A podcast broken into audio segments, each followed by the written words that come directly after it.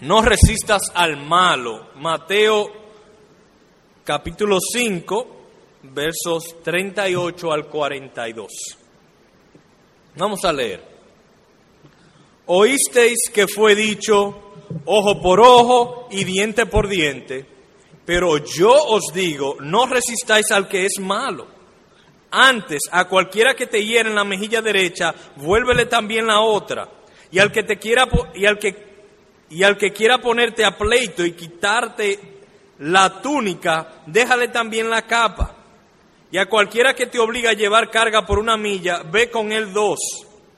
Y al que te pida, dale. Y al que quiera tomar de ti prestado, no se lo rehuses. Amén. Recordamos que lo que estamos estudiando es un sermón. El Señor Jesucristo predicó un sermón que nosotros lo conocemos como el Sermón del Monte. Y ahora mismo estamos estudiando uno de sus puntos. Uno de los puntos principales de su sermón es que sus seguidores viven de corazón. Que a Dios lo que le importa es el corazón y que sus seguidores y los miembros de su reino viven de adentro hacia afuera. Lo externo es el resultado de algo que ha sucedido en sus corazones. Así que lo que rige la conducta de los seguidores de Cristo no es la letra de la ley, sino un sincero amor por Dios y el prójimo. Y como seres humanos estamos inclinados a tener una dualidad, a, a tener una dualidad entre lo que nosotros hacemos, lo que se ve, y lo que nosotros sentimos y lo que tenemos en el corazón. Y lo peor es que frecuentemente, cuando nos examinamos, nos enfocamos más en lo que hacemos, en lo que los demás ven, que en lo que sentimos. Y hasta descuidamos por completo lo que tenemos en el corazón. En el Sermón del Monte el Señor está confrontando abiertamente esa actitud de enfocarse solo en lo externo, en obedecer la letra de la ley. Y, y, nos da ejemplos particulares, ya hemos visto varios. Vimos el caso del enojo. No te conformes con simplemente no darle un batazo a alguien. Enfócate en lo que tú sientes hacia esa persona. La infidelidad. También habló de que el adulterio no es un acto, el, adulterio es un deseo. Vimos, el, el, pastor Juan José, creo que el domingo pasado, habló, no, el antepasado habló de la, de la honestidad en nuestras palabras. Y hoy, este párrafo, el que nos toca hoy, es uno de esos textos que yo llamaría un texto espinoso, porque no, no saben por dónde agarrarlo. Por donde quiera que tú lo quieras agarrar, como que te, que te clava. Y la tendencia cuando uno se acerca a un texto como este es que uno quiere como suavizarlo. Pero yo quiero ser muy cuidadoso de no suavizar lo que Cristo no quiere es que, que suavicemos. Dios nos ayuda entonces a interpretar este texto en una manera fiel a las intenciones del Señor Jesús. Vamos, a, enfocarnos de, de una vez al texto. Dice el verso 38, oísteis que fue dicho ojo por ojo y diente por diente.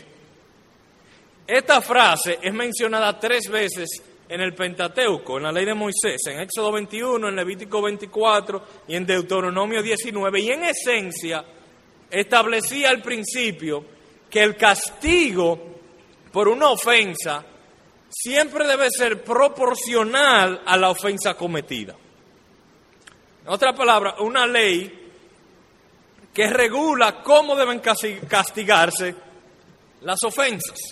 Que uno no simplemente debe castigar las ofensas según lo que uno le venga en gana en ese momento, o ni siquiera a como el juez le parezca, sino que cada castigo debe ser proporcional a la ofensa cometida. Y era un mandato que proveía una función doble. Por un lado, exigía que los culpables debían ser castigados, justamente. Pero por otro lado, también protegía a los ofensores. ¿En qué manera este, esto protege a los ofensores? Bueno, que limitaba la severidad del castigo a la severidad de la ofensa. Déjeme darle, tratar de ilustrarlo. Imaginémonos que yo le corto una mano a Carlos. ¡Cuá! Con un machete. Carlos y su familia se sienten ofendidos, como uno se puede imaginar. Entonces, ellos entienden que yo merezco que me corten la cabeza. Y un hermano de Carlos viene con un machete y me corta la cabeza. Entonces, mi familia se siente ofendida. Y dice, no, espérate, hay que matar a Carlos y a dos de sus hermanos para estar satisfecho. Y así la disputa va escalando, va escalando. ¿Por qué? Porque se aplica el castigo según como según el sentido de venganza que yo tengo. Entonces, cuando Dios por medio de Moisés da esta ley de ojo por ojo y diente por diente, está limitando a que si yo le corté la mano a Carlos, a mí lo único que hay que hacer es cortarme la mía. Y ya, fin de la riña. O sea que eh, la ley, en cierta manera, no solamente es una exigencia de justicia, también es un límite a cómo castigar cada ofensa. Otro punto importante que debemos notar y que tiene que ver con el contexto histórico de cuando Jesús pronunció estas palabras, es que Dios dio este principio de ojo por ojo y diente por diente a la nación de Israel para que fuera aplicado por medio del sistema judicial de la nación de Israel. Pero sucede, aparentemente, he leído algunos comentadores y teólogos que, que aparentemente los judíos querían aplicar esta ley de manera personal. O sea que si, si yo le cortaba una mano a Carlos, Carlos no, lo, lo, correcto no era que él me cortara la mano a mí, sino que él me llevara al juez, determinaran los hechos, la evidencia, y que si se ejecutaba sentencia, el castigo sobre mí lo aplicara el sistema judicial y no de manera personal, pero parece que en el tiempo de Jesús se aplicaba de manera personal. Si tú me chocaba, me chocaba mi carro, pues yo te chocaba el tuyo. Si tú me hacías caer, yo te hacía caer a ti. Y así, en cada cosa lo iban aplicando.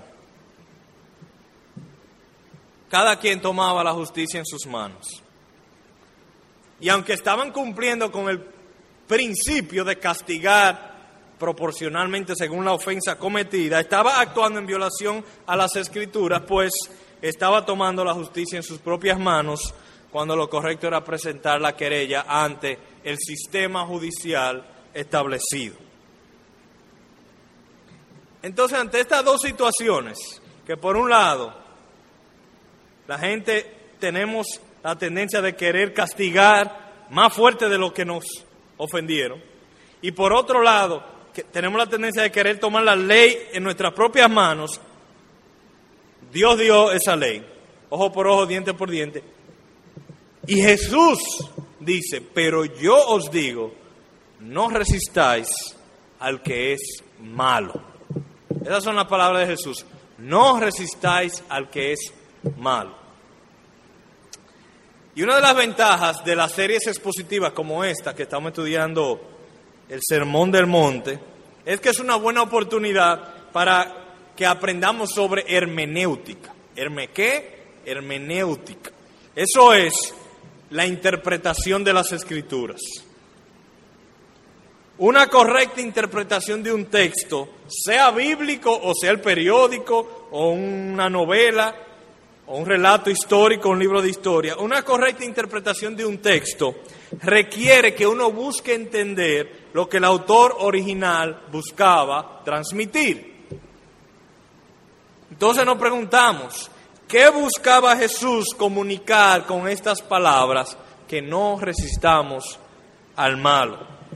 Bueno, Donald Carson afirma que para llegar a una correcta interpretación de muchas de las enseñanzas éticas de Jesús, es importante notar la naturaleza, y yo sé que voy a usar una palabra aquí dominguera, pero se la voy a explicar, pero es importante notar la naturaleza antitética de ciertas partes de la Biblia, incluyendo la predicación de Jesús, y que son usadas como una herramienta retórica más que para ser interpretada de manera absoluta. Déjame intentar explicar lo que es eso de, de antitético. Una declaración antitética es una afirmación en la cual se presentan dos ideas contrarias o dos ideas contrastantes, dos ideas opuestas. Por ejemplo, tu mamá te dice, no bebas refresco, bebe agua. Te está diciendo dos cosas opuestas.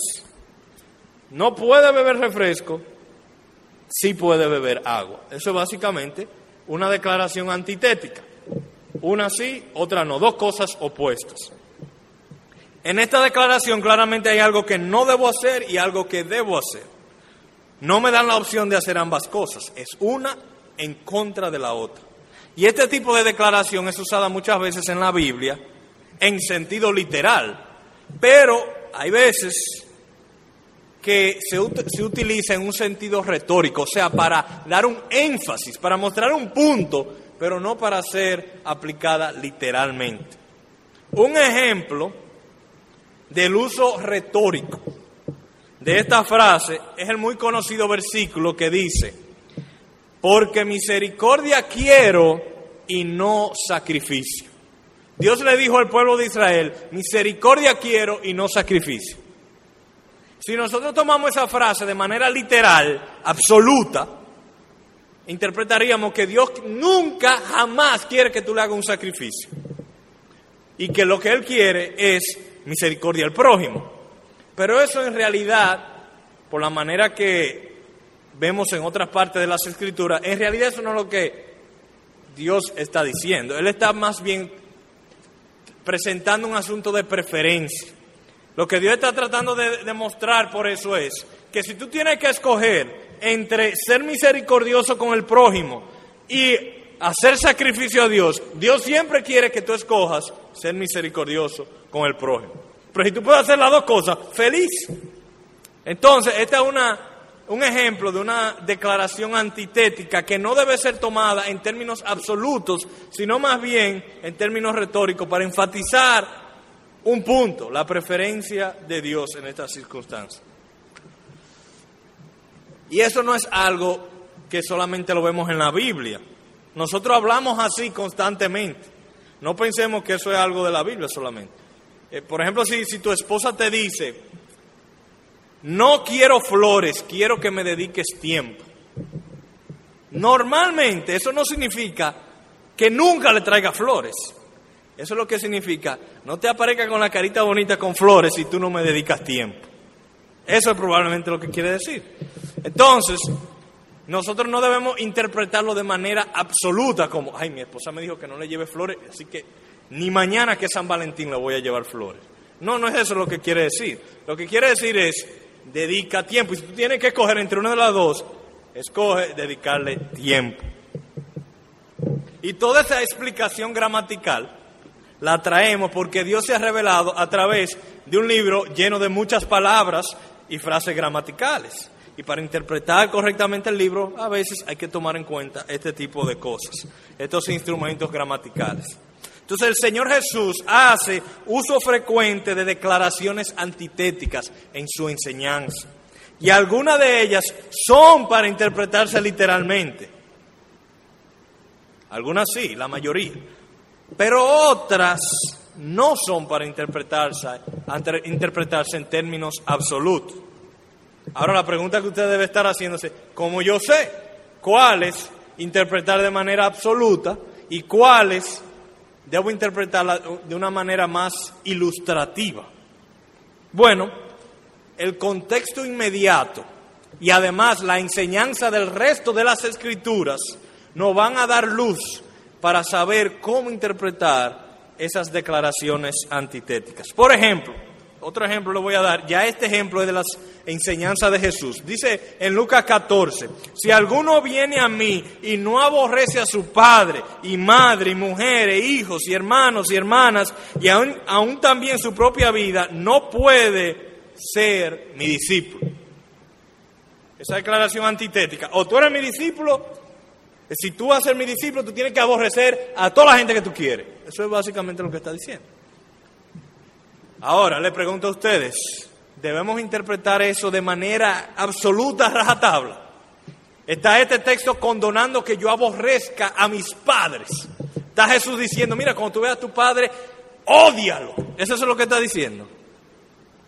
No, no. Y sabemos que no es eso, porque en otras partes de las enseñanzas de Jesús y en otras partes de la Biblia, Él enfatiza grandemente la importancia de honrar a nuestros padres.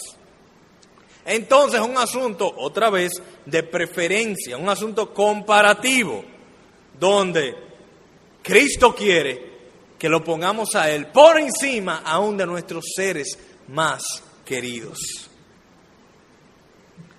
Jesús sabe que a veces es necesario despertarnos, remeniarnos con frases confrontadoras y chocantes.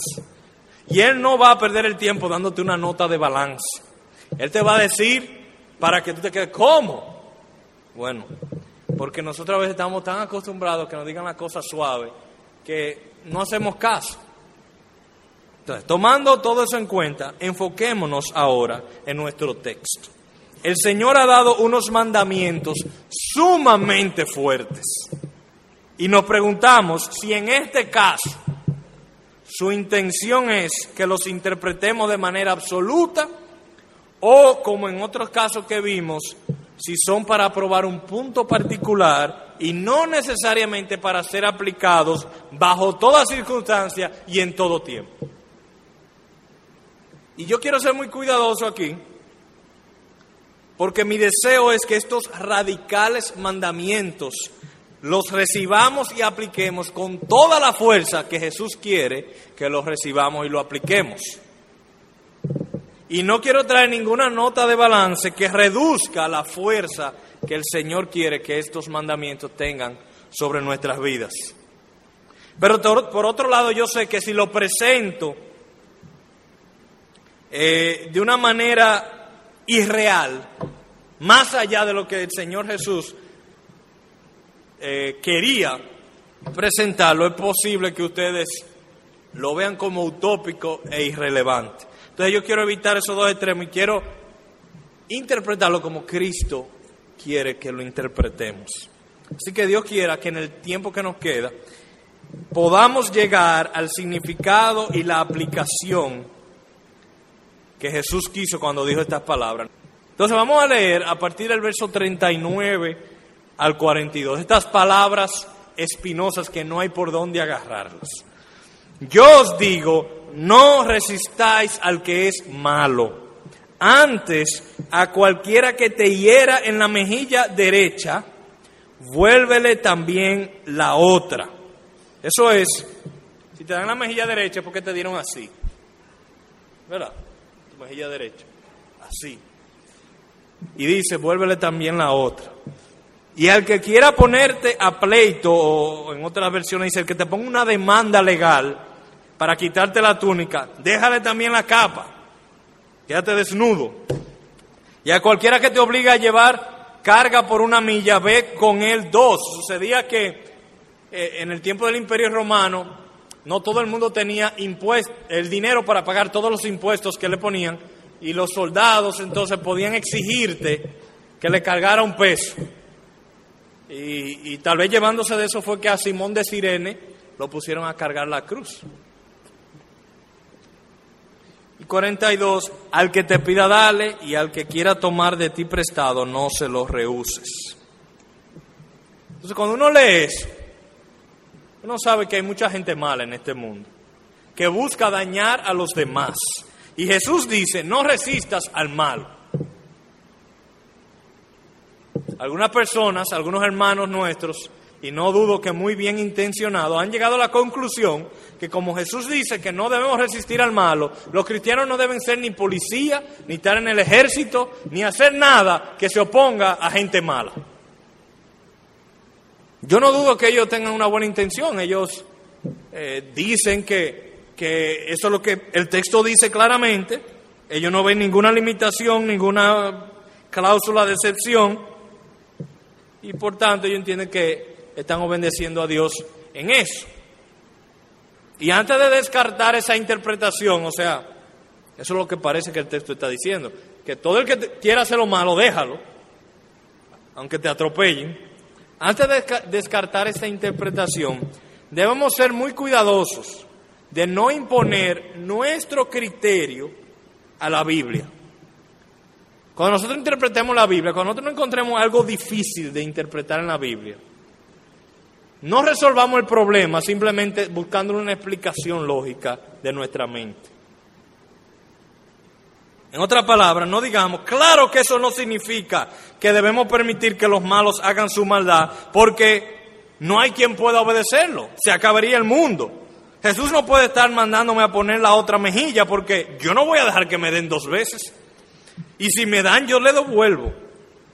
Jesús no puede estar mandando a darle a todo el que me pida porque voy a quebrar. Eso sería lógico, pero no es la manera que nosotros debemos interpretar las escrituras. Nosotros debemos dejar que la Biblia se interprete a ella misma. Y no que nosotros por nuestra experiencia interpretemos la Biblia, porque entonces nos vamos a encontrar cosas difíciles y duras que Cristo nos dice y las vamos a descartar porque no nos cuadra.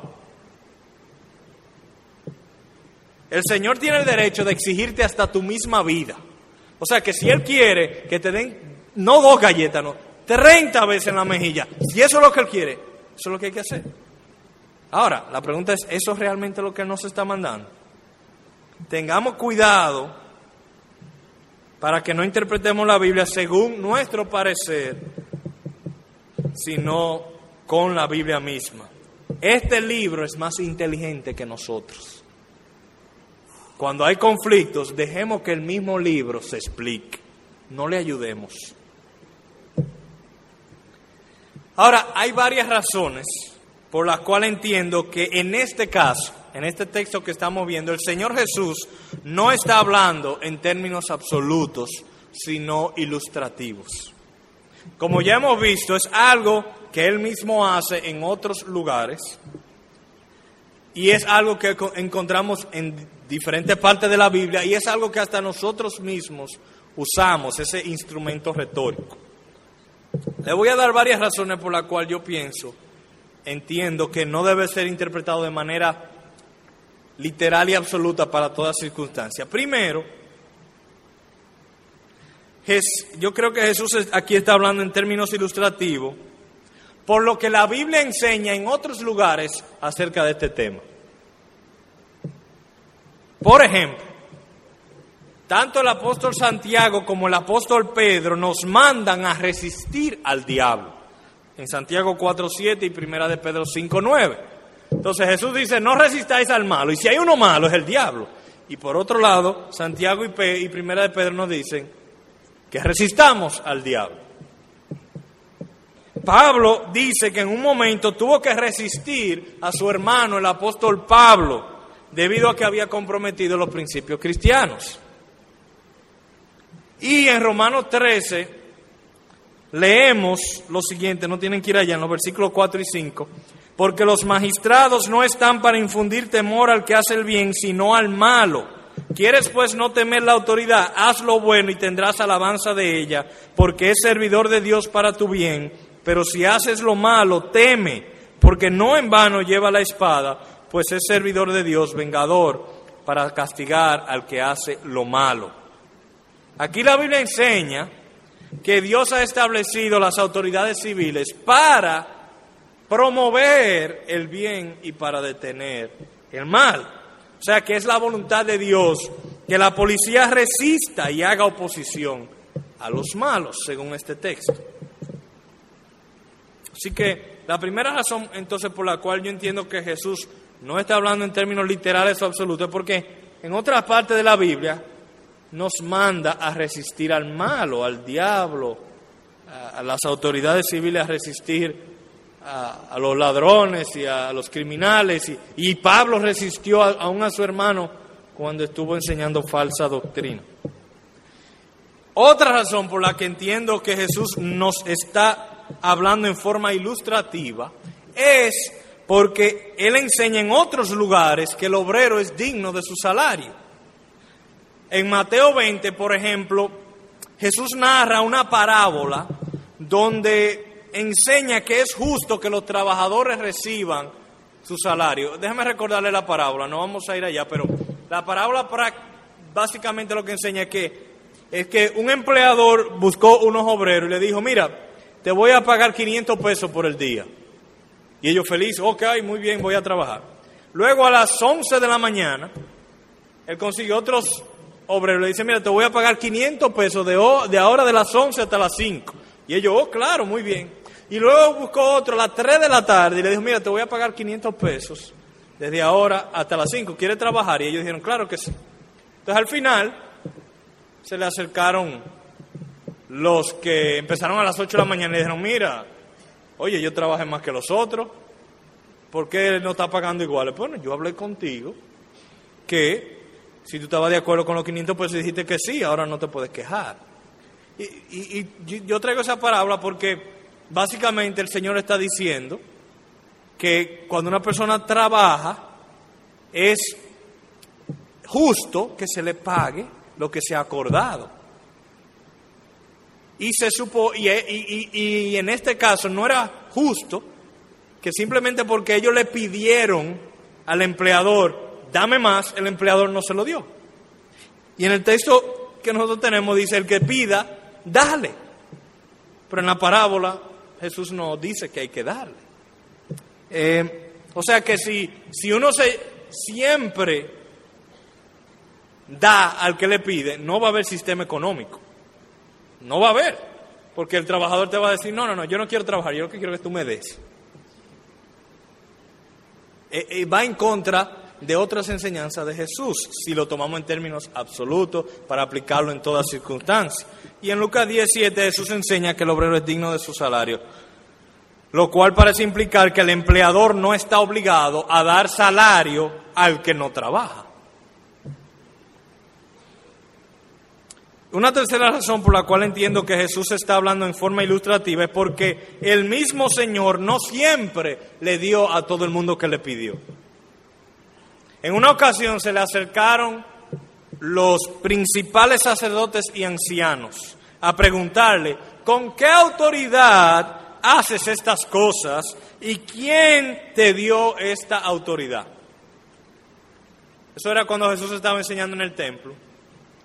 Y Jesús, sabiendo que realmente ellos no tenían una buena intención, le hizo un par de preguntas y ellos no quisieron responder la pregunta, dijeron, no sabemos. Entonces Jesús le dijo, pues yo tampoco sé, y ni le voy a decir con qué autoridad hago estas cosas. O sea que ellos vinieron, le pidieron algo y Jesús le dijo, no, no se lo voy a dar. En esa ocasión Jesús no le dio lo que le pidieron, porque no siempre dar lo que le piden a uno es lo mejor. No siempre dar es lo más amoroso. Por ejemplo, si un alcohólico le ponen un régimen de que debe durar un año sin tocar alcohol, y él viene y te pide alcohol, dame. Mira, la Biblia dice que el que te pide, dale, dame un trago de whisky. ¿Qué tú vas a hacer? Bueno, Jesús me dice, ¿verdad?, que yo debo darle. Pero también en esa situación es más amoroso no darle lo que le está pidiendo. Eso es lo que Jesús enseña. Así que entiendo que Jesús no está hablando en términos absolutos, sino más bien en una forma ilustrativa para enfatizar algunos puntos claves. Y antes de considerar lo que Jesús nos está exigiendo, quiero que quede claro que en ninguna manera estoy diciendo que estas palabras no son tan importantes o que tenemos la opción de ignorarlas o que, eh, o que eso es opcional En ninguna manera estoy diciendo eso. Como dije anteriormente, mi oración es que recibamos y apliquemos estos radicales mandamientos del Señor con todo el impacto que Jesús quiere que tengan en nuestras vidas. Y no quiero traer ninguna nota de balance que reduzca la fuerza que el Señor quiere que tengan sobre nosotros. Así que vamos a ver entonces qué lo que, cuál es el punto del Señor, de, cuál es el punto de estos radicales mandamientos. Bueno, aunque hemos visto que Jesús no está exigiendo una obediencia absoluta y literal a estos mandamientos en todo momento, también entiendo que Jesús requiere que siempre tengamos un corazón con la actitud y disposición de no resistir al malo y que en ocasiones actuemos tan radicalmente como Él lo ilustra aquí. En otras palabras, aunque esto no lo apliquemos siempre, Jesús quiere que lo apliquemos a veces. Hay veces que Jesús quiere que pongamos la otra mejilla. Hay veces que Jesús quiere que llevemos una carga más, una milla más. Hay veces que Jesús nos exige que nosotros demos de nuestro tiempo, de nuestros recursos a los demás. Y Él mismo es el mejor ejemplo de esto. Quiero que vayan conmigo, por favor, a Primera de Pedro capítulo 2. En Primera de Pedro capítulo 2 vamos a leer el verso 21 hasta el 23. Dice el apóstol Pedro, pues para esto fuisteis llamados, porque también Cristo padeció por nosotros, dejándonos ejemplo para que sigáis sus pisadas, el cual no hizo pecado, ni se halló engaño en su boca, quien cuando le maldecían no respondía con maldición, cuando padecía no amenazaba, sino encomendaba la causa al que juzga justamente. Hubo momentos cuando le tocó al Señor Jesús aplicar su misma enseñanza. Es verdad que no le dio a todo el mundo lo que le pidieron, es verdad que no siempre puso la otra mejilla, pero hubo un momento cuando lo hizo. Y el apóstol Pedro dice en el verso 21 que la manera como Jesús se condujo es un ejemplo. Miren el verso 21 porque también Cristo padeció por nosotros, dejándonos ejemplo para que sigáis sus pisadas. Cuando el sumo, sacerdote le interrogó, él no resistió. Cuando fue acusado injustamente de querer destruir el templo, él hizo silencio. Cuando Pilato le cuestionó, él no se defendió. Unos siervos del sumo sacerdote le escupieron y hasta le golpearon. Y él no se resistió.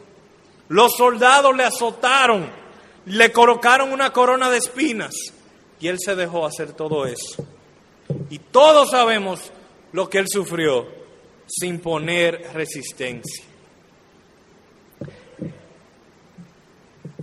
Y a veces nosotros ponemos la otra mejilla porque no tenemos otra opción. El que nos dio la primera bofetada es tan fuerte que hay que poner la otra. Y no tenemos nada que hacer. Pero eso no fue el caso del Señor Jesucristo. No fue el caso del Señor Jesucristo porque una vez vinieron, cuando lo vinieron a arrestar, Pedro de valiente cogió la espada, le cortó una oreja a uno de los que vino. ¿Y qué dijo Jesús? Dijo, vuelve tu espada a su lugar, porque todos los que tomen espada, a espada perecerán. ¿Acaso piensas que no puedo ahora orar a mi Padre y que Él no me daría más que doce legiones de ángeles? O sea que fue totalmente voluntario cuando Él se dejó hacer todo eso y no resistió el mal. No fue por falta de fuerza para para no quedarse dado. Él lo hizo voluntariamente. Jesús sujetó su impulso por resistir al malo y puso la otra mejilla, se dejó quitar sus vestidos, cargó la cruz, siendo ejemplo para que sigamos sus pisadas.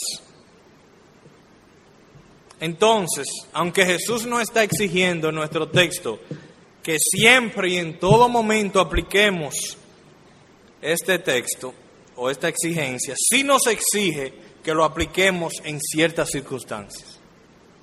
O sea que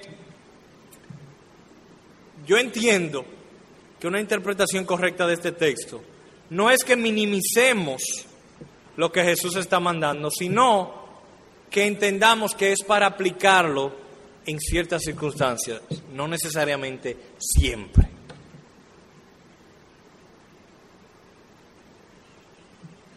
Jesús quiere que en ocasiones pongas la otra mejilla.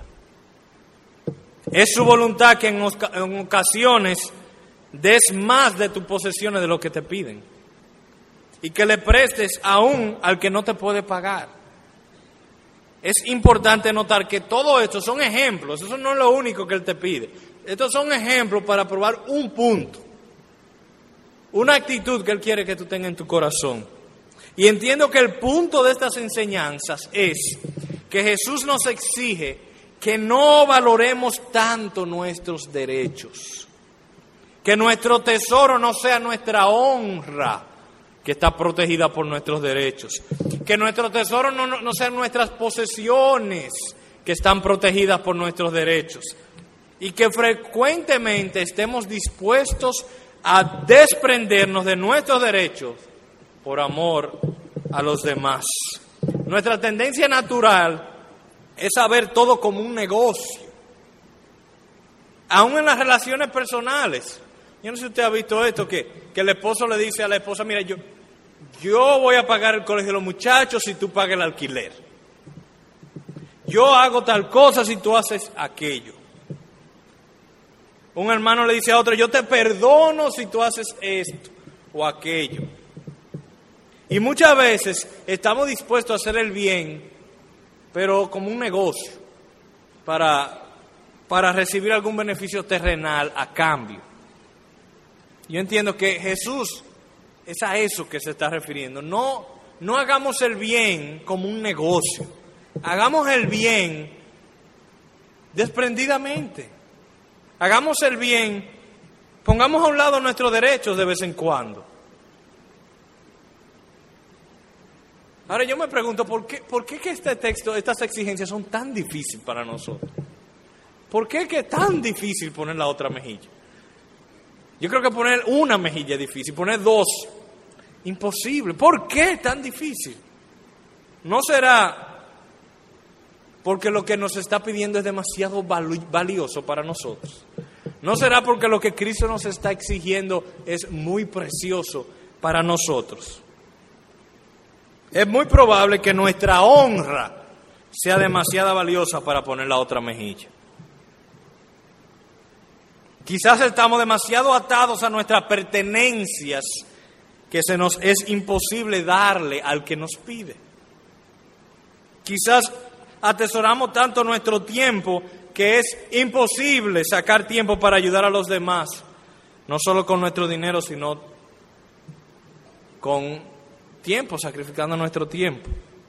Porque llevar, imagínense que usted está en la calle y le dicen, Cárguese esa bocina que está ahí. Wow. Una milla. De aquí a la fuente. Y cuando tú llegas allá, imagínate, se la voy a llevar más lejos. Otra milla más, la barranquita. Como, eso está fuerte. Y además de eso, el tiempo. ¿Quién sabe? Tú tal vez iba para la universidad, o iba para el trabajo, o tenías algo que hacer, irte caminando hasta allá. Eso es como demasiado. Demasiado me están pidiendo. Tal vez es que nosotros valoramos eso tanto que nos es demasiado difícil sacrificarlo. También tenemos temor a que nos engañen. Cuando alguien nos pide ayuda, queremos ser muy cuidadosos. Muy cuidadosos en discernir sus motivaciones, para qué va a usar ese dinero. Pero ustedes saben que lo interesante es que Jesús no parece estar tan preocupado por eso como nosotros. Nosotros cuando hay un señor ahí que tiene que ir a Jarabacoa, en un semáforo ahí por el, eh, por el Domínico. Yo sé que no tiene que ir a Jarabacoa. Y ahí le toca a uno el vidrio y le pide. Y, muchas veces yo no lo voy a dar porque yo sé que está diciendo mentira.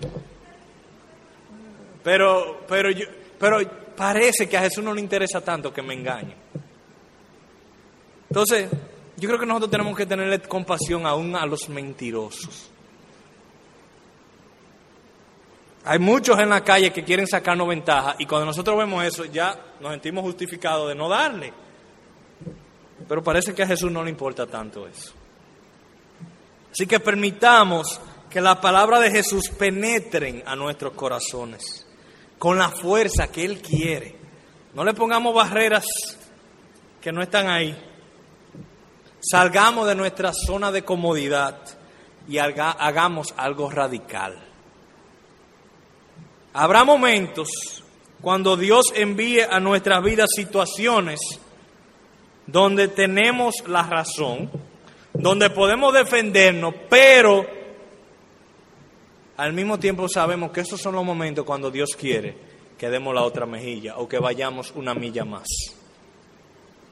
Cuando yo, yo estaba preparando este mensaje, lo más difícil fue, ¿cómo yo lo aplico esto? ¿Cómo yo aplico una cosa que no es para aplicarla en todos los momentos? Señor, ¿qué momento tú quieres que lo apliquemos? ¿Sabes? Yo no sé. Pero pensé que tal vez haya una persona aquí, o alguna persona aquí que estén en esa situación, que ellos tienen la razón, que se pueden defender, pero que hay algo que le está diciendo, este es un momento para poner la otra mejilla. Tal vez por eso es que trajimos este sermón. Y tal vez Dios quiso que escuchara este mensaje para prepararte para esa situación.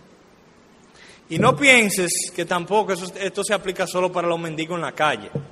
Yo creo que esa es la situación más escasa.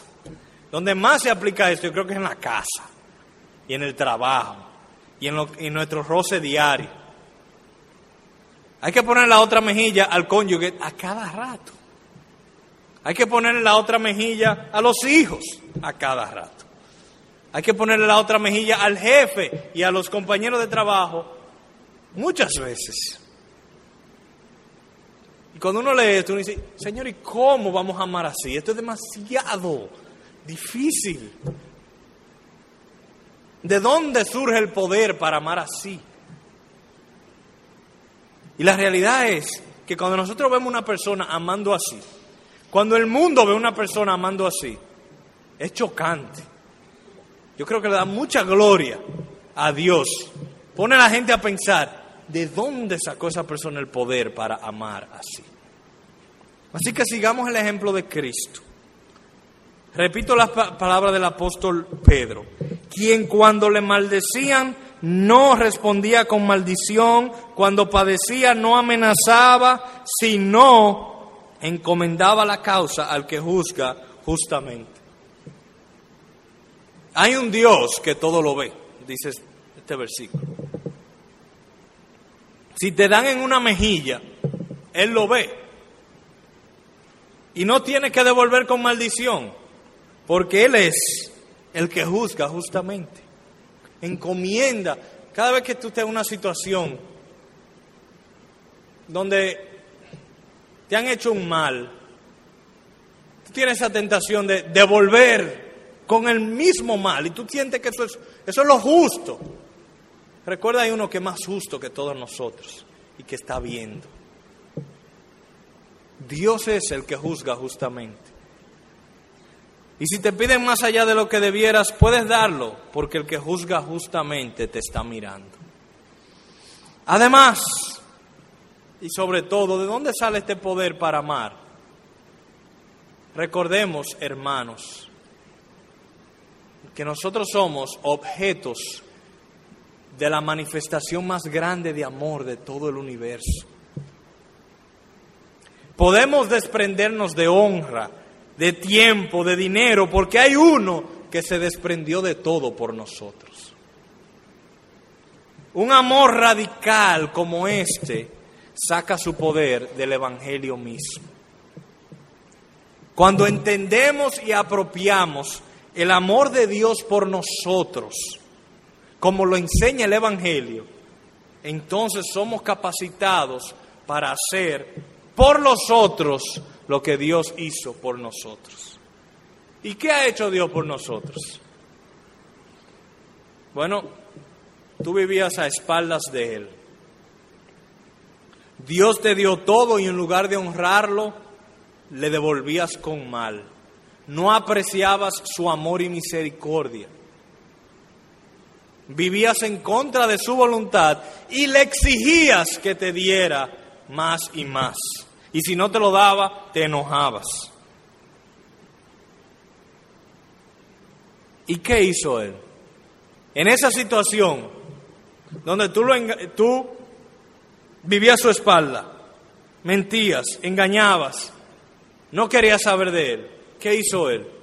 Él no te dio 50 centavos, no te dio un peso, no te dio cinco pesos, él te dio a su hijo.